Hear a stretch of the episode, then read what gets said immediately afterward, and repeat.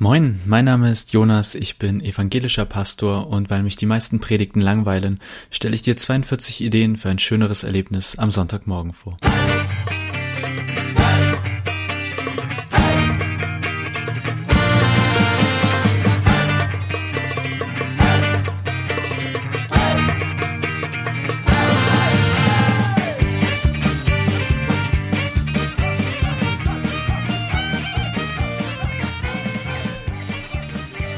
Herzlich willkommen zu Folge 13 und nichts bleibt hängen.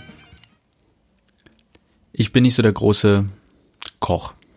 Das muss ich mal so direkt sagen. Also, also nicht nur, dass mir das nicht so viel Spaß macht, sondern es macht den Leuten, die das essen, auch nicht so viel Spaß.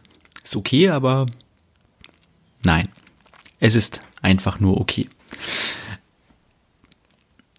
Ich habe aber trotzdem ich sag mal so Grundkenntnisse und was Pfannen angeht, weiß ich zumindest, es gibt beschichtete Pfannen und es gibt unbeschichtete Pfannen und das eine muss man mehr putzen, das andere muss man weniger putzen.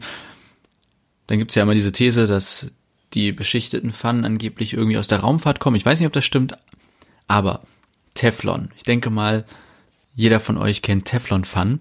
Tolle daran, nichts bleibt haften. Es bleibt nichts hängen. Man kann irgendwie sich schön ein Ei braten und zack, danach muss man das im besten Fall nur vielleicht einmal so auswischen oder auswaschen.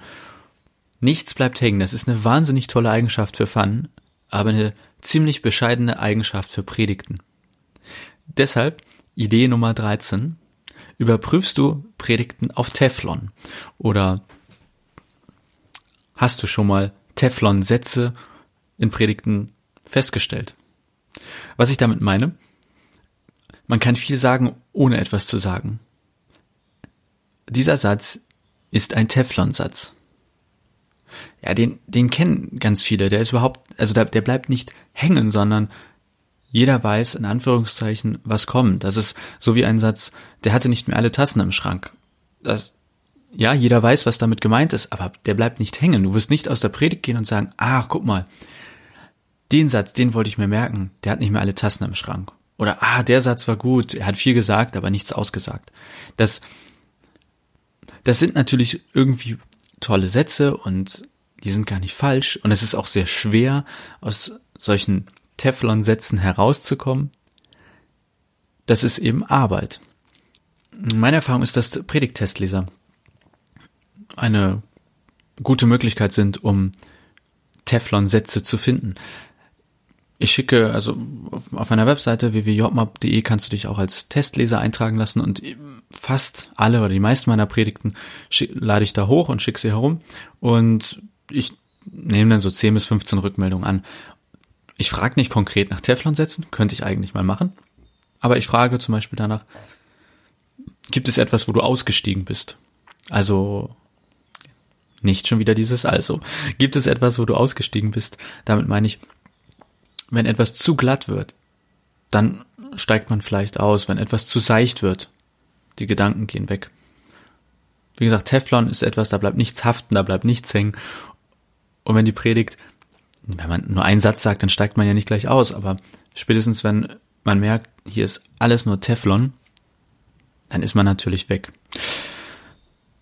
Idee Nummer 13, überprüfst du die Predigt auf Teflon, meine ich, überprüfst du die Predigt auf Sätze, die auf eine Art belanglos sind, die zwar eine tolle Eigenschaft haben, sie gehen so runter wie Butter, übrigens auch das ein Teflonsatz, sie führen aber nicht dazu, dass quasi im Hirn des anderen, der der das hört oder liest, irgendetwas angeregt wird.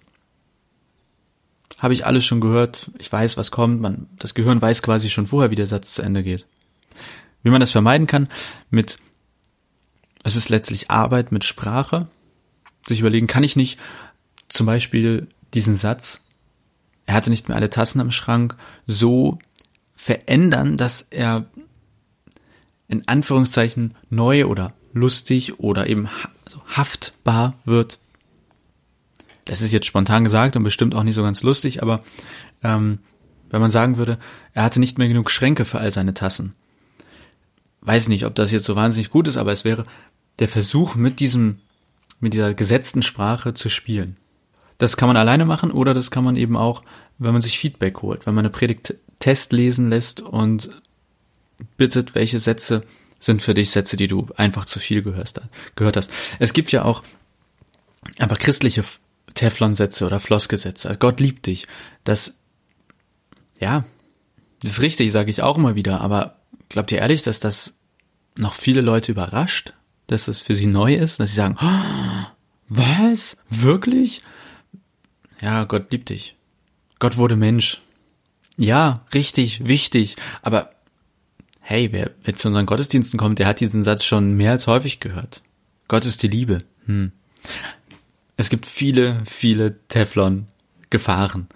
Einerseits eben auf so einer rein sprachlichen Ebene, Sprichwörter und dergleichen, aber auch christliche Floskeln, die wir immer wieder benutzen und die absolut richtig und wichtig sind, aber die eben nicht mehr haften bleiben. Idee Nummer 13. Ist eigentlich mit der 13, also muss man sich da Sorgen machen, wenn, vielleicht hätte ich die 13 auslassen sollen. Ihr wisst ja. Nein. Quatsch. Ähm, ja, so viel für heute. Vielleicht ist das ja ein Anreiz, die nächste Predigt auf Teflon zu überprüfen. Entweder die nächste Predigt, die ihr hört, oder die nächste Predigt, die ihr erstellt, die ihr produziert. Ich wünsche euch noch eine gute Woche und freue mich wie immer über Feedback. Ich freue mich, wenn ihr Kommentare abgibt, wenn ihr diesen Podcast, wo auch immer ihr ihn hört, bewertet oder teilt. Ich freue mich immer über neue Hörer und über Rückmeldung von den bestehenden Hörern. In diesem Sinne, bis hoffentlich bald.